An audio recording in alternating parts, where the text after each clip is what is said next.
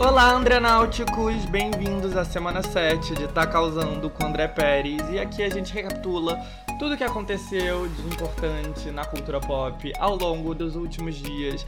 E volta e meia a gente faz umas previsões sobre o que isso vai significar para o futuro, num estilo bem mãe de Ná. E falando em mãe de Ná e gente com superpoderes de maneira geral, eu fiquei passado com o meu poder na semana passada, porque não só o episódio Selena Gomes não quer que países pobres se imunizem contra a Covid causou o divórcio do Bill e da Melinda Gates, como ele ainda fez com que Biden finalmente apoiasse a quebra da patente da vacina. E assim, quando eu comecei esse humilde podcast, eu não tinha a menor ideia do impacto que ele teria sobre grandes eventos mundiais, mas eu agradeço a todos os andrenáuticos que fizeram com que tudo isso fosse possível. Muito obrigado. E agora que eu sei da minha força e do meu alcance, eu usarei meus poderes com muita responsabilidade daqui em diante. E eu também mando um beijo pra Melinda Gates e pra equipe técnica do Biden. Eu adorei descobrir que vocês são andranáuticos.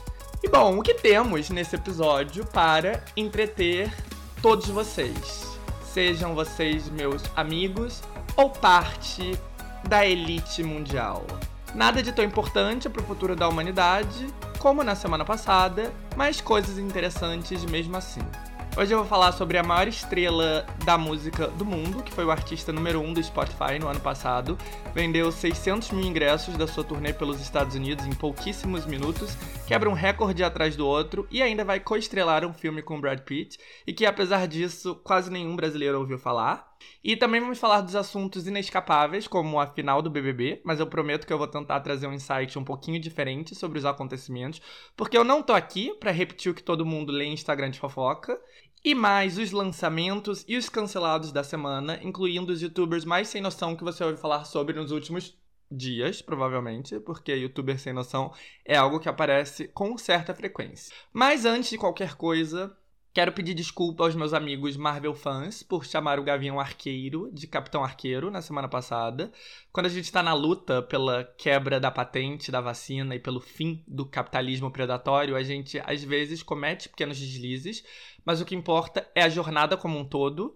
E outra, vários amigos meus estão dizendo que acham os episódios longos e que preferem dois por semana. Eu acho que isso complicaria a vida dos meus ouvintes mas muita gente diz que facilitaria deles, então eu não sei. Me digam a opinião sincera de vocês. Estou aberta a todas as possibilidades, inclusive lançar episódios diários de 20 minutos, sei lá. Eu não acho muito prático, mas me digam o que vocês preferem. Se dois por semana com duração menor ou um por semana com tamanho padrão. O meu voto é um por semana, que vocês vão dosando e ouvindo na velocidade de vocês, mas estou aqui servindo bem para servir sempre, então me contem o que vocês preferem. Tendo dito tudo isso, vamos logo para o episódio? Essa semana a gente começa com os cancelados da semana. Em geral, os cancelados da semana ficam no fim do episódio, a não ser que ele seja especial, mas essa semana ele não é especial. Eu só quis mudar as coisas porque eu sou assim, uma caixinha de surpresa, imprevisível, bem maluquinho. E essa semana vamos começar com os grandes cancelados que causaram muita comoção na internet gringa. Nick e Dan Philippi. E eu acabo de ler a mente de quase toda a nação andrenáutica no momento, que está se perguntando: quem? Então, Nick e Dan Philippi são um casal youtuber dos Estados Unidos. E assim, os Estados Unidos é a terra do neoliberalismo, do livre mercado, do excesso de oferta de tudo. E isso super se aplica a youtubers também, porque a quantidade de youtuber que esse país produz é infinito. E youtubers geram muito dinheiro, muito, muito dinheiro, mas diferente de popstars e astros de Hollywood, eles são populares porque eles são genuínos e eles não têm as milhares de camadas de proteção e filtro que estrelas mais tradicionais. Isso significa que muitas vezes eles fazem merda. E youtuber fazendo merda é uma indústria por si só, que gera muito engajamento, muito conteúdo, muitos canais do YouTube com following enorme dedicados apenas a cobrir isso. E, bom, Nick e Dan Philippi são os youtubers sem semana da. sem semana. Sem noção dessa semana. E bom, a Nick é uma youtuber da Califórnia que ficou conhecida fazendo vídeos de maquiagem, reviews de produtos, receitas saudáveis, vídeos sobre sua jornada espiritual. Enfim, esse tipo de coisa bem básica de youtuber. E daí ela casou e começou a mostrar sua vida de casada. E a Nick é bem aquela estadunidense errada, cristã pentecostal, abre aspas, pró-vida, fecha aspas, que acredita em tratamento preventivo contra a Covid, contra vacinas, contra máscara, ama uma teoria de conspiração, promove uns esquemas de pirâmide. Um tipo, infelizmente, bem normal de pessoa, então dá para entender o porquê ela é grande. Afinal, muita gente se identifica, mas não é tudo errado. Até aí tudo bem, quer dizer, tudo péssimo, mas vai piorar. Porque até aí ela nem tinha sido cancelada, e apesar de mais de um milhão de assinantes, ela nem era uma youtuber particularmente conhecida, ela era só uma na multidão. O que, claro, ajudou a fazer com que as merdas que ela falasse ficassem só ali entre os seguidores dela.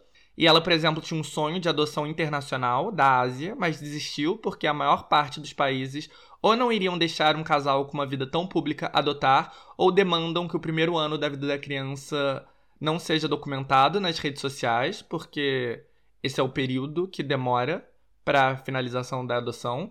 Então esse sonho supostamente enorme dela e do marido foi por água abaixo, porque não tinha a menor chance deles não exporem a vida da criança. Daí ela tentou a adoção doméstica e não deu certo, e aí ela finalmente resolveu engravidar e no momento ela tem um filho de um ano. E ela e o marido têm dois cachorros, e um deles, o Bowser, é um Bull Terrier de 9 anos, e ele mordeu o filho. Meio que por culpa do filho, aparentemente, porque a criança é bem pentelha com o dog, de acordo com a própria descrição dos pais, mas enfim. Daí, qual foi a solução dela para esse problema? Sim, eutanásia. Ela resolveu que a única solução possível era matar o cachorro e fez um vídeo choroso contando a decisão que deixou a internet empolvorosa, porque, tipo, tem um milhão de alternativas antes de ter que recorrer a isso. E, sei lá, não vou nem entrar no quesito de que ela supostamente é provida. E, gente, eu meio que tô rindo da situação toda, mas são risos de nervoso, porque eu não sei nem como reagir. Mas nada tão ruim que não possa piorar. Então, antes da eutanásia, ela fez toda uma sessão de fotos com a família e com o cachorro, com um ar triste e fúnebre. E assim, nas fotos o filho tava praticamente abraçado com o cachorro, então todo mundo ficou meio tipo, se vocês estão matando o pobre Bowser por causa dessa criança, por que a criança tá tipo do lado dele como se não tivesse nenhum problema? Em resumo, todo mundo ficou bem bolado com a falta de tato e da falta de noção. E aí a falta de noção da Nick Philippi e do seu marido finalmente transcendeu a bolha dos seguidores dela e alcançou todo o público dos Estados Unidos, e esse foi um dos assuntos mais comentados da semana passada por lá com todo mundo revoltado com a decisão deles. Bom, é isso aí, uma história toda bizarra que eu não sei nem o que dizer, além de pedir para vocês tratarem os pets de vocês com respeito e carinho que eles merecem. O que nos leva ao segundo cancelado da semana, que é uma história que é totalmente errada, mas infelizmente não dá nem para dizer que é bizarra no sentido de incomum, porque não é. Inclusive, cada vez mais eu acho que é a norma um nome influente da indústria de entretenimento sendo cancelado depois de dezenas de alegações sobre assédio sexual ao longo dos anos virem à tona. Dessa vez o nome em questão era da indústria britânica, o Noel Clarke, e até recentemente Noel era celebrado como um caso meio raro da indústria de lá, que é de ser um ator, diretor e produtor negro que vem de um background de classe trabalhadora, até porque o meio das artes no Reino Unido é muito elitista, mais do que normal, o que explica o fato de nove em cada dez atores britânicos famosos no mundo serem de famílias de elite e terem sido educadas em escolas particulares super exclusivas, até mesmo atores que são conhecidos por interpretar personagens bem povão, tipo Tom Hardy. Mas bom, o Clark ascendeu como ator premiado no teatro e virou o primeiro sidekick negro em Doctor Who, a série de ficção científica familiar que é toda uma instituição britânica. Daí ele estrelou, dirigiu e escreveu Kidulthood, um filme bem popular, por mostrar pela primeira vez a vida da juventude da minoria étnica de classe trabalhadora em Londres. E foi um filme que ficou muito querido entre jovens locais e gerou duas sequências, Adulthood e Brotherhood. Eu, quando adolescente, assisti Kidulthood, porque eu sempre vi os adolescentes britânicos falando sobre. Achei legalzinho, mas nada de demais. Mas, bom, foi um filme importante e Clark virou um nome consagrado na indústria local e faz poucos dias ele ganhou um Achievement Award do BAFTA, o British Film Academy Awards, pela contribuição dele ao cinema local. E tirando o papel dele em Doctor Who e uma participação em um dos filmes de Jornada nas Estrelas, a carreira de Clark fora do Reino Unido teve um alcance limitado, mas lá ele dirigiu e produziu e protagonizou vários filmes, protagonizou séries na TV e peças de teatro, enfim, ele era um nome muito forte na indústria e aí, na semana passada, The Guardian publicou uma matéria onde 20 mulheres acusavam ele de assédio sexual e comportamento inapropriado ao longo dos anos. No dia seguinte, o número tinha crescido para 26. E aí aconteceu aquilo que sempre acontece nesses casos, né? Tudo aquilo que estava sendo varrido para debaixo do tapete explodiu. O BAFTA rescindiu o prêmio que eles tinham dado poucos dias antes. E a série que ele estava estrelando na ITV, um dos principais canais do país, teve a exibição do seu último capítulo cancelada e foi direto para o streaming. E, gente, o que nos leva para um assunto que eu tô aqui pensando, de como o conceito de cancelamento atualmente é engraçado, né? Porque ele vai desde quem tem anos de assédio sexual nas costas, até, sei lá, quem faz um programa pro Globoplay ruim, tipo a Rafa Kalimann na semana passada. As indústria do cancelamento engloba tudo, porque hoje em dia qualquer crítica, não importa o teor dela, já é um cancelamento. E, bom, são sinais do tempo. E isso é motivo pelo qual eu cubro tudo na mesma sessão, mas obviamente, por mais ruim que Casa Kalimann seja, eu não considero ela ser uma apresentadora ruim de um programa vergonhoso no mesmo nível de assassinar seu cachorro ou ser um assediador em série. Mas já que eu tô falando da Casa Kalimann e BBB, isso nos leva à maior cancelada da história recente do Brasil, a mamacita Carol Conká, que no meio da sua turnê de redenção foi flagrada sendo bem venenosa em relação a Rafa. Logo depois de uma reunião do elenco no Multishow, onde a Mamacita estava com seu novo visual etéreo, seguindo toda a semiótica de mulher renascida. Buscando ser uma pessoa melhor, a soberba já não combina mais com o meu look, não visto mais esse look, então muito obrigada. A Kerline, a primeira eliminada do BBB, gravou um story que no fundo dava para ouvir a Carol fofocando sobre a Rafa. Não devia nem estar tá julgando sabe que tudo que vai volta. Me chamou de vaziar quem está com o programa vazio. E, gente, vamos ser sinceros, Mamacita não mentiu nesse caso, né? Apenas verdades foram ditas. E, aliás, gente, o que dizer de Kerline? A primeira eliminada do BBB que na última semana tem brilhado, porque ela exala uma energia de subcelebridade, ela gera caos e. Enfim, é isso que a gente gosta. E isso nos leva ao próximo segmento, os personagens da semana. Qualquer coisa me bota no paredão. Bem-vindos aos personagens da semana. E para começar, temos Juliette, Gil, Carol Conká e todo o elenco do BBB 21, porque, claro, um dos grandes eventos da cultura pop da semana passada foi a grande final do reality, que, aliás, teve a maior audiência em décadas, porque nunca na história do Brasil nosso povo sofrido precisou tanto se alienar. E o BBB foi meio que o antídoto natural para o brasileiro nesses momentos de bad infinita. E como vocês devem ter notado, eu evitei me aprofundar em relação ao BBB por aqui, por um motivo muito simples. Esse tipo de conteúdo já está amplamente difundido em toda parte no Brasil, raramente eu tenho algo a acrescentar. Mas hoje eu vou fazer um apanhadão rápido sobre as estratégias desse ano e uma comparação com a edição passada, que eu acompanhei mais atentamente. E bom, o que dizer, né? A Juliette, a vencedora, é um fenômeno excepcional. Ela é a atual namoradinha do Brasil. Ela chegou a 20 milhões de seguidores enquanto estava na casa. Ultrapassou todas as ex-BBBs, incluindo a Grazi Massafera e a Sabrina Sato. Aliás, calma aí. Deixa eu checar, porque na verdade ela ainda não tinha superado a Sabrina Sato, mas ela estava a ponto de. Bom, ela tá com 28,5 milhões, a Sabrina Sato está em 29,7 milhões. Então, assim, até o fim dessa semana ela deve passar. E, além disso, no último episódio eu comentei que a Juliette tinha quebrado o recorde de postagem de Instagram que chegou mais rápido a um milhão de likes, um recorde que antes pertencia a Billie Eilish, mas que a Billie Eilish tinha quebrado o recorde de novo com uma foto da sessão dela da Vogue, e que logo depois da final a Juliette provavelmente recuperaria esse recorde, e de fato foi o que aconteceu, com a postagem anunciando ela como campeã, gerando um milhão de likes em um minuto, e qualquer coisa que ela toca bomba, a live dela no Instagram chegou a um milhão de views, ela recebeu ao vivo do Luan Santana um convite para assinar com a Sony Music, porque sim, ela sabe cantar. E, gente, a Juliette parece ter sido criada em laboratório para ganhar um BBB, porque ela é muito bonita, ela é convencionalmente atraente, e ela é carismática, e ela tem uma história de vida tocante, ela é batalhadora, que é a narrativa que o público gosta. Ela tem expressões e estilos muito próprios dela. Ela tem talento nato para as coisas, seja se maquiar, cantar, se comunicar. Ela foi excluída nas primeiras semanas do programa uma coisa importante para ganhador de BBB. Ela soube manter a coerência e, acima de tudo isso, ela soube gerar conteúdo que pode ser difundido como memes curtos, algo essencial para um programa que hoje em dia é acompanhado principalmente através de contas de fofoca do Instagram e redes sociais de maneira geral. Ou seja, a vitória com 90% dos votos não foi uma surpresa. Tem gente que acha a Juliette meio chata e a torcida dela muito pesada, e eu compartilho de algumas críticas, mas no fim foi uma vitória justa, porque ela claramente foi uma das protagonistas da edição.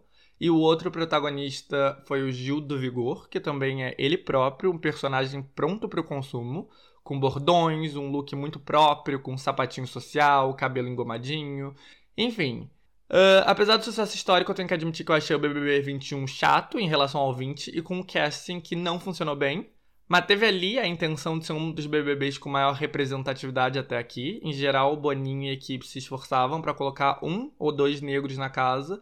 E na vez anterior, onde houve um esforço maior de inclusão, no 19, a racista antipoliticamente correto ganhou. E nessa vez, os vilões da edição o Nego Di, a Lumena, Carol Conká e o Projota eram todos negros, o que criou uma preocupação, pelo menos em mim, de que isso faria com que o racismo do Brasil, que já vive extravasado, extravasasse ainda mais. Mas, por outro lado, a enorme antipatia do público em relação a eles foi exatamente por causa do tratamento deles com outro participante negro, o Lucas Penteado. E o Lucas foi de queridinho fofo para um personagem meio desequilibrado que estava começando a gerar antipatia do público, até ele começar a ser hostilizado e ignorado pela casa toda, o que fez com que o Brasil o abraçasse com enorme entusiasmo e ganhasse 10 milhões de seguidores. Então, enquanto lá dentro ele definhava, aqui fora ele virou um fenômeno. E tudo isso que eu descrevi aconteceu no período de duas semanas. E num dos momentos mais icônicos da edição, ele saiu da armário como bi, depois de uma bebedeira, deu um beijão de língua no Gil e ficou super nervoso com tudo que isso podia ocasionar. E nervoso com tudo e com o clima de hostilidade na casa, ele pediu para sair. Quando ele saiu, ele era o favorito da edição de longe.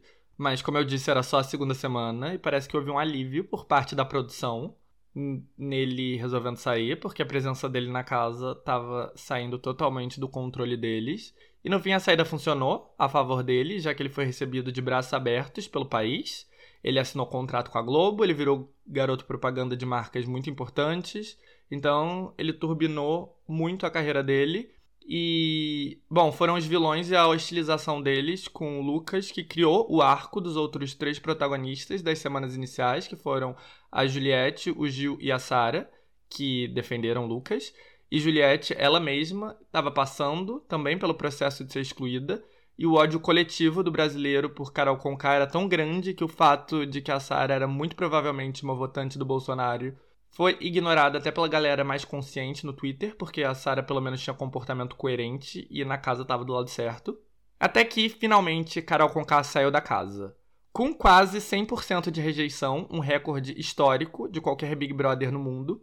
E a saída dela, aliás, mostra por si só uma diferença de como o brasileiro consome reality show em relação ao resto do mundo, porque no mundo o vilão de um reality é um de seus protagonistas essenciais, o público entende perfeitamente o porquê dos produtores do reality fazerem de tudo para mantê-los na casa, porque é um acordo tácito entre os espectadores e os produtores de que aquele personagem é feito para que o público ame odiar. Então, não é para ele sair, porque o caos que ele gera é essencial para o entretenimento.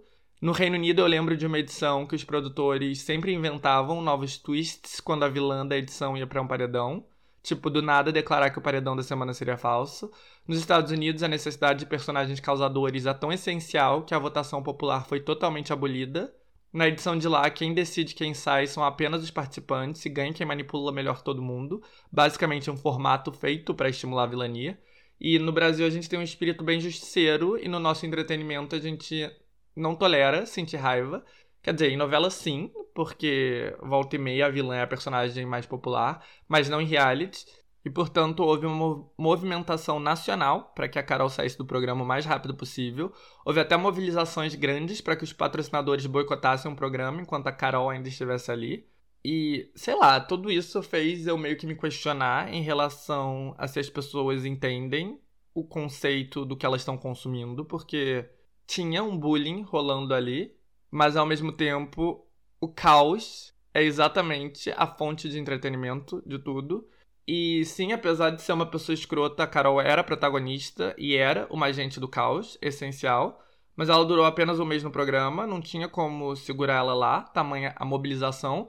Ou seja, uma das grandes protagonistas ficou no programa por menos de um terço dele. E sem ela, o carinho do público pelos outros vilões que permaneceram, Lumena e Projota, não aumentou em nada, mas eles também não geravam a comoção e o entretenimento que a rapper gerava. Em seis semanas estavam todos eliminados, ou seja, não tinha muita movimentação ou arcos narrativos interessantes no programa. E quem se ferrou com a saída da Carol foi a Sarah, porque até então ela era a oposição da vilã, e portanto ela ser bolsominion era algo que o público estava totalmente disposto a ignorar, porque pelo menos na casa o comportamento dela era ético e coerente. Mas depois da saída da Conká, a função da Sarah como oposição se perdeu, e o jogo dela também piorou, já que ela começou a ficar cada vez mais próxima do Rodolfo e Caio, os agroboys, e se afastar da Juliette, que se firmava como a favorita. E a cartada final veio quando ela votou na amiga, o que assinou o fim da sua popularidade. Então, a grande favorita do primeiro mês do programa, pau a pau com a Juliette, foi eliminada no segundo mês. Sem Carol Conká, sem grandes vilões e com carinho do público da Sara esvaziado, o BBB basicamente ficou com pouquíssimos personagens engajantes e Juliette, a amada pelo público, e Gil, com seu carisma, tiveram que carregar o programa inteirinho nas costas porque ninguém, para bem ou para mal, gerava grande interesse. Todo mundo era planta em variados graus. Plantas de bom senso, como João e Camila, plantas totalmente plantas da pior espécie, tipo Thaís, plantas sonolentas, tipo a Poca, plantas perdidas, tipo a Carla Dias e o Fiuk, e plantas falsas e boas de jogo, como Vitube. Vitube, aliás, que depois da eliminação de todos os vilões, virou ela própria vilã, com a sua incrível lábia e capacidade de evitar todos os paredões e ser falsa. Mas uma vilã que, apesar de sair com quase 97% dos votos, era bem michuruca. E nesse cenário, alguns personagens meio nada a ver, tipo Arthur, o crossfiteiro bananão que tinha ganhado a antipatia do Brasil por ser o sidekick do Projota e por ser um namorado meio escroto para Carla, conseguiu se redimir por ser divertido e interessante de se assistir. Mas bom, isso tudo foi um baita de um contraste com a edição 20, que apesar de todos os pesares, teve um casting muito forte, vilões que uniram o Brasil contra eles, como Patrix ou Lucas Galina, personagens que dividiram o Brasil entre amor e ódio, tipo Felipe Prior, personagens que todo mundo odiava, mas que causavam, como Daniel Eve, favoritas que caíram do pedestal e ganharam antipatia de todo mundo, tipo a Marcela e a Gisele, gente desequilibrada, tipo a Fly, plantas meio perdidas, mas que divertiam, tipo a Mari Gonzalez, e personagens icônicos como Babu, Manu Gavassi e Rafa Kalimann, com uma vencedora que, apesar de relativamente óbvia para observadores, teve sim um aspecto bem inesperado, a Thelma, em resumo, uma edição muito mais forte, onde o elenco, entre amores e ódios intensos, soube dividir o protagonismo, um baita de um contraste com o 21, que depois do primeiro mês teve apenas dois concorrentes carregando todo o entretenimento nas costas, e essa falta de competição, combinada com o próprio carisma dela, fez com que a Juliette virasse um fenômeno extremamente singular, porque, como disse, o Brasil queria se alienar, estava desesperado por isso, e o Brasil precisava desse BBB para se desligar do mundo real, e quem entregava o entretenimento como ninguém era ela e o Gil, e apenas eles dois. E com o Gil sendo eliminado na semifinal pelos Cactos, o nome da torcida organizada da Juliette, a final que já era previsível ficou a mais assegurada da história. Tendo dito isso, a equipe de produção soube entregar um programa bom, bem editado, que funcionou, mas houve um problema para os camarotes, os participantes famosos convidados pela equipe. Na edição 20, os camarotes fizeram parecer que participar do programa e ser amado pelo público era fácil. A Manu Gavassi, a Rafa Kalimann e o Babu viram a popularidade disparar e viraram figuras capazes de gerar interesse enorme em seus projetos. Gabi Martins, uma cantora extremamente sem graça e desconhecida como passagem pelo programa que deu vergonha alheia, conseguiu emplacar uma música no top 50 do Spotify graças à exposição no programa. Mari Gonzalez, que chegou a ser cancelada em alguns momentos pelas suas falas meio sem noção, foi redimida no fim e saiu forte e querida. Só a Boca Rosa Bianca Andrade, uma blogueira já acostumada com controvérsias, que saiu escorregando e mal, mas mesmo ela soube fazer limonada do limão. Nessa edição foi meio que o contrário, todos achavam que iam conseguir com facilidade a trajetória da Manu Gavassi, que entrou como estrela teen em decadência e saiu como cantora pop amadíssima, influente pelo seu estilo e carisma. Mas Carol Conká, o Projota e o Nego Di, que era um comediante do Sul, saíram canceladíssimos. Carla Dias não conseguiu se reposicionar, entrou como atriz sem muita graça, cujo ápice foi as Chiquititas e saiu com a exata mesma imagem. VTube, uma das maiores youtubers do Brasil, com mais de 16 milhões de inscritos no YouTube, saiu como vilã, com rejeição acima dos 90%. Além do Lucas, o único que realmente viu sua carreira ganhar enorme força durante sua trajetória na casa foi o Rodolfo. E apesar de ter feito merda no programa, ele é cantor sertanejo, então ele é incancelável. E a música dele, Batom de Cereja, explodiu graças à exposição constante no programa e está a caminho de se tornar o maior hit de 2021 a dupla Israel e Rodolfo cresceu horrores e ele realmente saiu do programa em um patamar muito mais elevado, mesmo tendo ganho a antipatia de muita gente que não vai passar pano pra homofobia e racismo, tipo eu. Mas enfim, vai ser mais difícil convencer famosos a participarem do programa e é bem provável que para a próxima edição a Globo volte a ter apenas anônimos. Em todo caso, a emissora está se esforçando para dar uma redenção aos famosos cancelados se a trajetória deles na casa não valorizou as suas respectivas carreiras, a Globo está se esforçando para que o pós-BBB faça isso. E isso foi uma das funções da final. Semana passada eu elogiei a forçação de barra menor do que a esperada no documentário da Carol Conká. Já a apresentação dela na final foi o oposto disso. Ela com roupas claras, jeito de mocinha redimida, cantando uma música lenta sobre passar por momentos difíceis. Uma apresentação, aliás, super desafinada, que fez eu sentir falta da Carol Rapper Jaque Patombá. Mas parece ter dado certo, porque a música estreou no top 50 do Spotify. Então, ser odiado tem seu valor e um marketing bem cara de pau, do tipo que até eu, que não espero muita coisa do povo, achei que poderia sair pela culatra, parece ter dado certo. Já Projota, que não teve documentário e estava desaparecido desde sua eliminação com 92% dos votos, teve seu grande momento ao cantar uma das suas músicas emblemáticas, Moleque de Vila, e surpreender chamando o Lucas Penteado para cantar com ele, fazendo as pazes com um personagem responsável por estragar sua reputação com o público. No fim, todo mundo teve possibilidade de tirar proveito da enorme exposição e do fenômeno do reality, mas o perigo do que ele representa para a imagem pública de um famoso ficou muito clara. E Manu Gavassi e Rafa Kalimann fizeram parecer fácil ano passado, mas não é nem um pouco fácil. No sábado, a reunião do elenco para o dia 101 foi o capítulo final dessa redenção. Ao invés de focar em conflito, Boninho claramente se esforçou para exaltar todo mundo e deu grande espaço para os ditos vilões terem a última palavra e se redimirem com o público. E com todo esse sucesso, a Globo já estuda colocar no ar mais uma temporada do BBB ainda esse ano, fazendo isso pela primeira vez desde 2002 ou 2003. Com as gravações de ficção todas paralisadas por causa da pandemia e o serviço de streaming da emissora tendo como mais atrativa as câmeras 24 horas da casa, nunca nos últimos 20 anos a Globo foi tão dependente do Big Brother. E, em contrapartida, a força do formato vem exatamente de que ele é um formato pontual de verão, e a saturação causa um risco enorme de fazer danos irreversíveis ao programa, que é sem dúvida nenhuma o mais lucrativo da emissora. Então, essa é uma das situações onde o canal devia respirar fundo e enxergar o longo prazo ao invés dos benefícios a curtíssimo prazo. Mas bom, fato é que o Brasil quer se alienar. No ano passado, o BBB 20 também foi fortíssimo e na Record, no segundo semestre, a Fazenda também bateu recorde de audiência. E a Globo tá com esperança que o No Limite, com um elenco de ex-BBBs, mantenha o público entretido, mas afinal, porque o brasileiro precisa tanto se desligar, eu tô rindo aqui de ter perguntado isso. Óbvio que foi uma pergunta retórica, porque todo mundo sabe a resposta. O país está afundado em uma crise de proporções históricas, com uma pandemia fora do controle que não melhora depois de dois anos.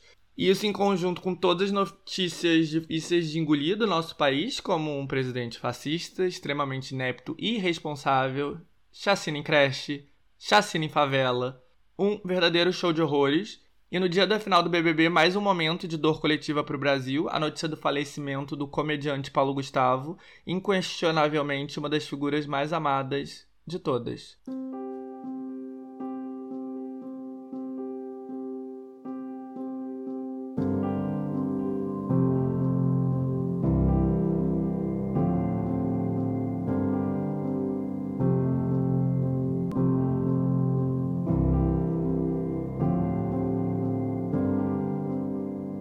Paulo Gustavo é outro personagem da semana, sem a menor dúvida.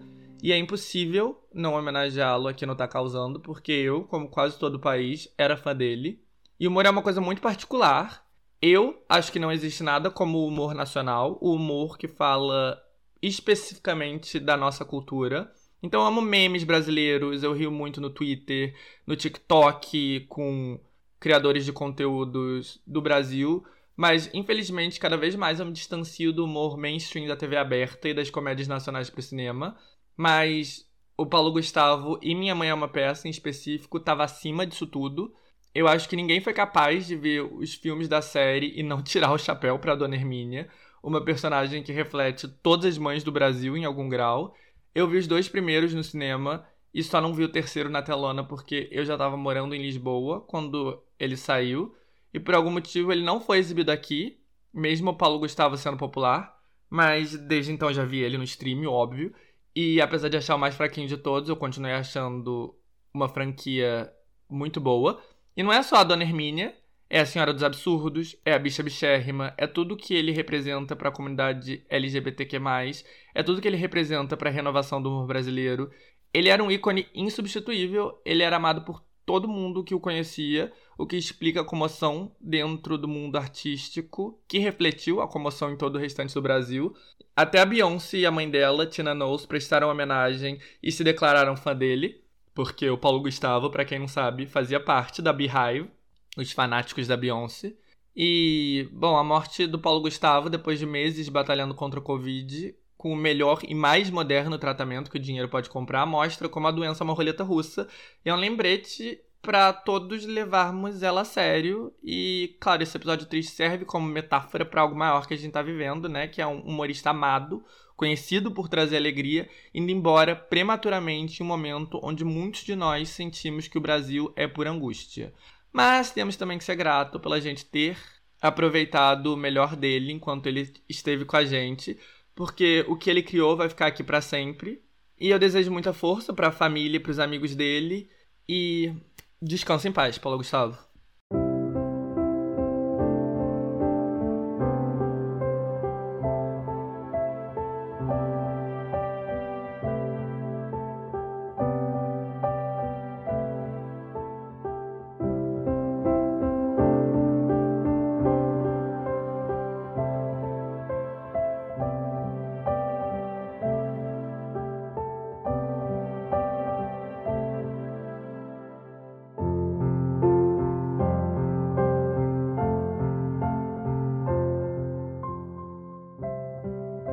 Vamos para o nosso personagem principal dessa semana. Gente, ele fez muita coisa importante. Deixa meu produtor me entregar aqui a lista, calma. Obrigado, André. Então, como eu disse, ele foi o artista mais ouvido do mundo no Spotify no ano passado. O último single dele quebrou recordes de streaming e alcançou o primeiro lugar em mais de 20 países. Faz duas semanas ele anunciou uma turnê para 2022 com 35 datas no Canadá e nos Estados Unidos. Os 600 mil ingressos esgotaram em pouquíssimo tempo, tornando a turnê com vendas mais rápidas desde 2018 e dando o melhor dia de vendas para uma turnê na história do Ticketmaster, quebrando o recorde da turnê conjunta da Beyoncé com Jay-Z e ele ainda vai co-estrelar um filme com Brad Pitt. Apesar disso, quase ninguém no Brasil ouviu falar dele. Será que tem algo errado com a gente? E mais importantemente, quem diabos é essa pessoa?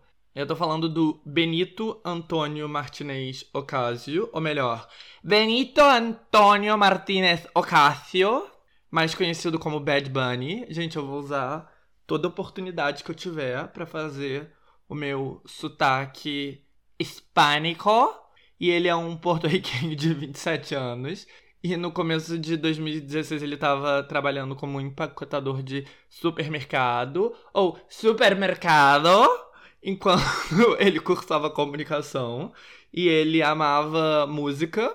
E ele cresceu ouvindo artistas latinos icônicos por suas canções de amor, como Juan Gabriel, ou melhor, Juan Gabriel e admirando tanto estrelas do reggaeton como Daddy Yankee, como de outros estilos.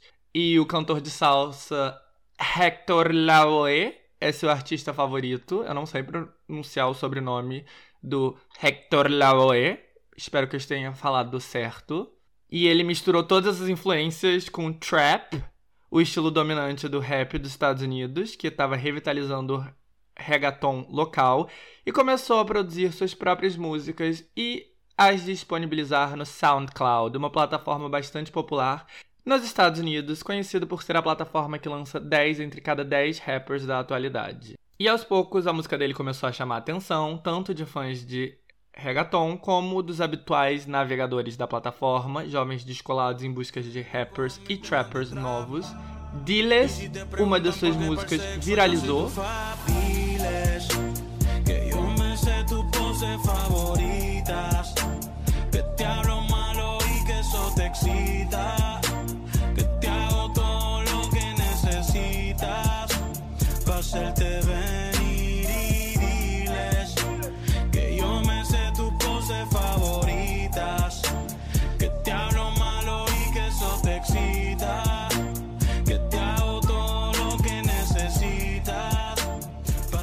Chamou a atenção de um dos principais nomes da música latina, o produtor DJ Luyan. Luyan o contratou como parte da sua gravadora independente, Hear the Music, o apresentou aos principais produtores da música latina, como Mambo Kings, e relançou o seu sucesso viral como um remix com a participação de alguns dos maiores nomes da cena urbana, Ozuna e Farruko.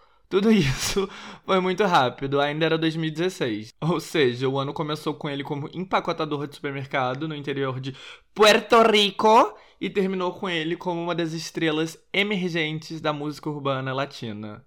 E vamos para uma rápida aula da história do reggaeton.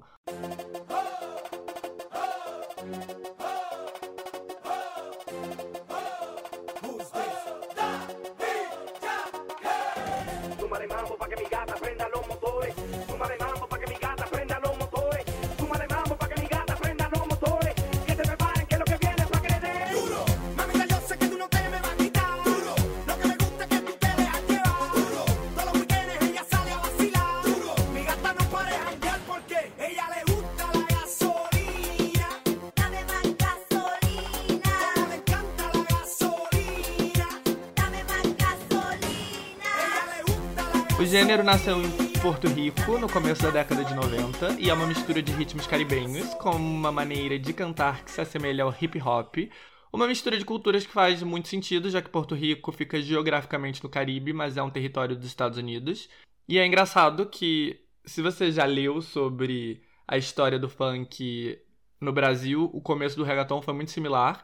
Começou nas favelas, era considerado um gênero violento de gente pobre. A polícia e os políticos tentaram reprimir ele a todo custo. A distribuição era feita através de fitas piratas, e apesar disso, não demorou para o estilo conquistar toda a ilha, e depois todo o Caribe, e depois toda a América Latina. E aos poucos ele foi ficando mais profissional e no começo dos 2000 o gênero já tinha duas estrelas gigantes, o Daddy Yankee e o Don Omar. E os dois venderam mais de um milhão de álbuns só nos Estados Unidos com Barrio Fino e The Last Dawn, respectivamente. E entre as músicas do Barrio Fino estava Gasolina, que se tornaria uma das músicas latinas mais importantes de todos os tempos. O Daddy Yankee, aliás, é conhecido como o rei do reggaeton, não só por estar em Gasolina e em Despacito, as duas maiores músicas do gênero na história, mas também por ter sido o primeiro a usar a palavra para descrever o estilo porto-riquenho em um álbum de 1993. Então, foi basicamente ele que deu o nome reggaeton para o gênero. E com o tempo, o reggaeton foi evoluindo internacionalmente, sonoramente e também esteticamente. Sonoramente, o reggaeton é conhecido por sempre ter batidas de dembow, que é um estilo jamaicano. Ele pode ser cantado tanto melodicamente ou como rap.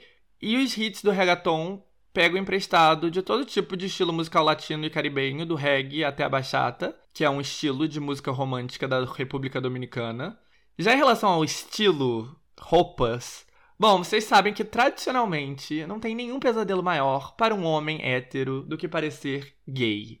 Então, todo espaço majoritariamente masculino segue um estilo machão até alguém atingir enorme popularidade quebrando esse padrão e permitindo todo mundo a assumir seu lado fashion, todo mundo que quiser, né? Não todo mundo obrigatoriamente, tem gente que não tem lado fashion. Mas na história relativamente recente do futebol, quem fez esse papel foi o David Beckham, que com a sua metrosexualidade andou para que Cristiano Ronaldo e Neymar pudessem correr. E no rap, o Kanye West foi quem escancarou as portas do estilo do rap para o mundo da moda e das artes. E no reggaeton, todo artista parecia estar condicionado a blusonas largas, bonés, correntes de ouro e looks de tiozão, até que Medellín, a segunda maior cidade da Colômbia, também virou um polo produtor de estrelas e lançou dois nomes que se tornariam superstars, o J Balvin e o Maluma. Enquanto a ascensão do J Balvin do Maluma colocou os holofotes na Colômbia, o estilo passava por outra metamorfose lá no Caribe e em Porto Rico especificamente. Ele incorporava elementos do trap. E o trap nada mais era do que uma evolução do rap que se originou em Atlanta e no sul dos Estados Unidos e colocava batidas mais trance, mais lentas no rap. E o trap tomou conta do rap e chegou em San Juan e no restante da ilha e se mesclou com o reggaeton e o Jorge Fonseca, que era o responsável por artistas e repertórios da Sony Latina, fazia visitas frequentes a San Juan para descobrir os sons da moda e incorporar isso no repertório, né, dos artistas da Sony. E foi ele que viu a necessidade de incorporar o trap latino às ofertas da gravadora. E ele começou a apostar forte nisso em 2015. E já no ano seguinte, o primeiro mega hit internacional do trap latino aconteceu. La Ocasión, do De La Ghetto, junto com Arcángel, e duas novas estrelas naquela época, o Ozuna e o Anuel AA. que tu. Bebé, ¿qué tal si paramos el tiempo? Y bregamos con la situación. Quiero que se repita la ocasión. Quiero que se repita en tu movimiento. Bebé, ¿qué tal si paramos el tiempo? Y mejor tenemos sexo. A música foi gigante na Espanha, nos Estados Unidos e em toda a América Latina. O trap latino, porém, trazia algo que era obrigatório no trap, mas era totalmente incomum na música mainstream em espanhol: palavrões, gírias, referências explícitas a drogas. E se vocês notarem, tudo parece passar pelo mesmo ciclo. No momento que as expressões de rua chegam ao mainstream, a sociedade fica chocada. Isso aconteceu com o reggaeton, que na década de 90 foi atacado em Porto Rico por ser sexista e agressivo. E nos anos 2000, quando o reggaeton dominou a América Latina e a Espanha, a polêmica foi revivida em todos esses países, mas na real, em pouco tempo, o linguajar do reggaeton viraria o padrão, porque não tinha nada de particularmente chocante ali, além de uma ou outra gíria, alguma referência à mulher gostosa e sexo, e o Dead Yankee falando que elas queriam gasolina.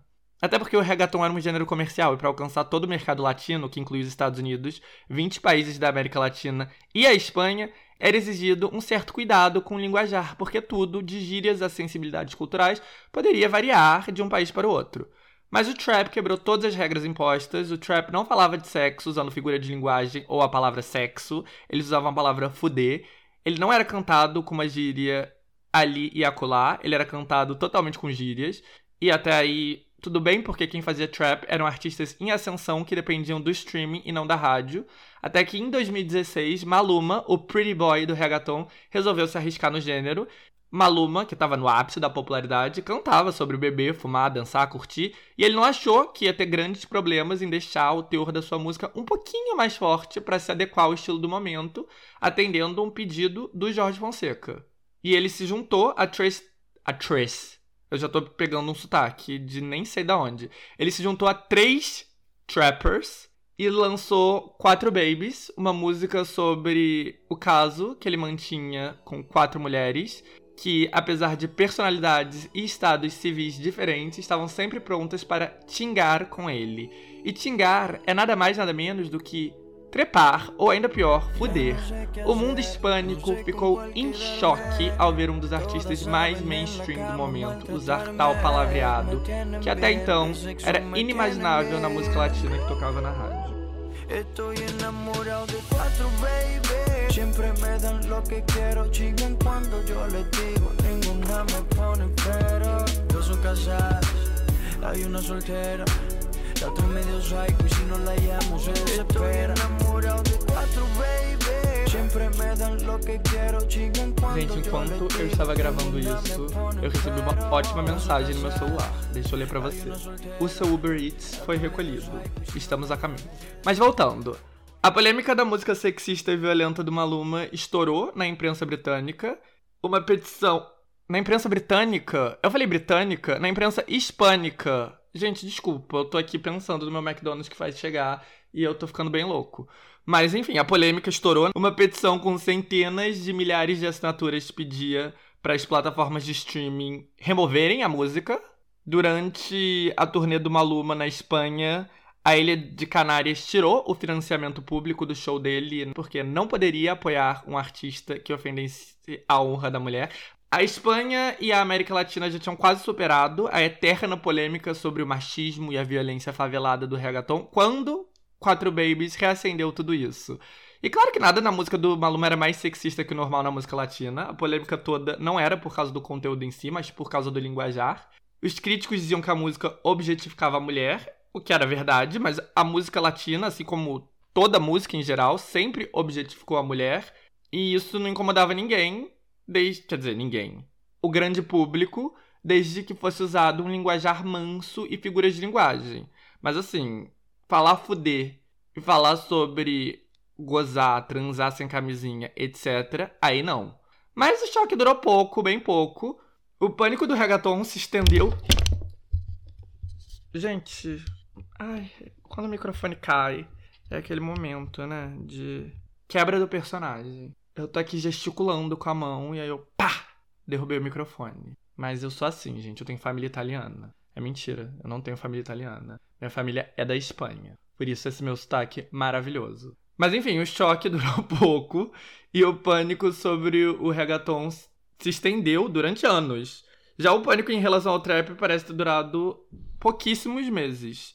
Teve uma postagem que eu fiz no Tá Causando, na época que ele era um blog, que eu comentava sobre a ascensão global do reggaeton, sobre o trap latino, que tava mudando o gênero, sobre a polêmica em torno de Quatro Babies e o surgimento de um novo artista que estava chegando com força, o Bad Bunny. E eu finalizei a postagem prevendo o futuro. Para os latino-americanos que ficaram ofendidos com Quatro Babies, é hora de desligar a rádio. E, gente, assim voltamos pro Bad Bunny, porque Quatro Babies saiu em outubro de 2016.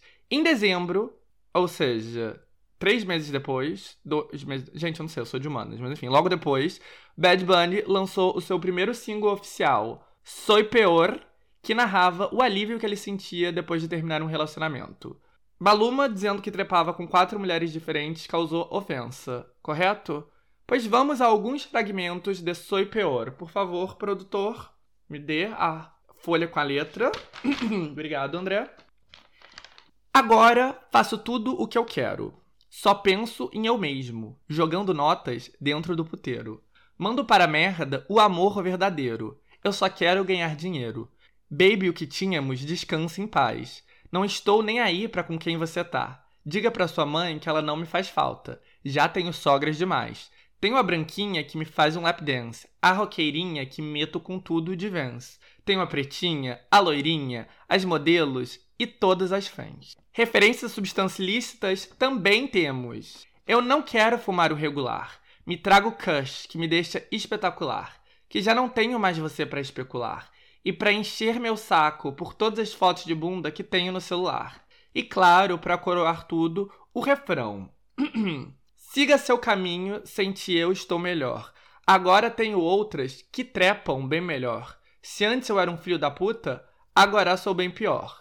E qual foi a reação da América Latina, da Espanha e dos Estados Unidos? Amor puro e instantâneo.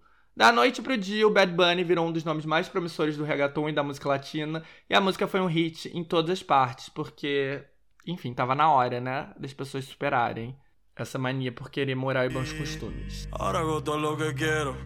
Todo lo que pienso en mí primero. Yeah. Tirando billetes adentro el putero. Por carajo el amor verdadero. Yo solo pienso en hacer dinero. Baby, lo neto ya déjense en paz. Me importa un carajo con quién te vas. Dile a tu mai que ya no me hace falta. Que ahora tengo segras de más. Tengo la blanquita que me hace las plans. La rockerita que se lo meto con T-Vans. La prieta, la rubia, modelos y eso sin contar todas las fans. Yo no estoy para amores de meses. No estoy para peleas ni estupideces. Búscate a otro pa' que te bese. Ninguno de esos cabrones a mí se parece. Cada cual tiene lo que merece. A mami dile que por mí no rece. Que yo salgo esta noche viro pa' la calle y nadie va a hacer que yo me enderece. Yeah. Salí jodido la última vez que en alguien yo confié. Me compro una foría, Cúpido se la vacía. No me vuelvo a enamorar, no. No me vuelvo a enamorar. Sigue tu camino que sin ti me va mejor. Ahora tengo a otras que me lo hacen mejor. Si antes yo era un hijo de puta, ahora soy peor. Ahora soy peor, ahora soy peor por ti. Sigue tu camino que sin ti me va mejor. Ahora tengo a otras que me lo hacen mejor. Si antes yo era un hijo de puta, ahora soy peor. Ahora soy peor. Ahora soy peor por ti. Entre 2017 e 2018, o trap latino se provou como a vertente mais popular do reggaeton. Bad Bunny prontamente virou um dos maiores nomes de todos, mas no primeiro momento quem substituiu o J Balvin como artista mais ouvido na América Latina foi o Ozuna, que apesar da influência do trap tinha letras mais comerciais, mantendo o erotismo e o palavreado no nível aceitável. E o Bad Bunny, em contrapartida, já chegou tacando foda-se, ele seguiu com seu estilo próprio e com bem menos filtros. E apesar disso, ele também virou inescapável, todo mundo queria colaborar com ele, então ele emplacou hit atrás de hit. Ele teve, junto com o J Balvin e o cantor pop Prince Royce, o mega hit Sensualidade. Junto com o Farruko, ele cantou sobre seu amor por maconha em Creepy Kush. E ele introduziu o linguajar e as gírias próprias porto-riquenhas em seus dois hits solos. Chambea Chambea,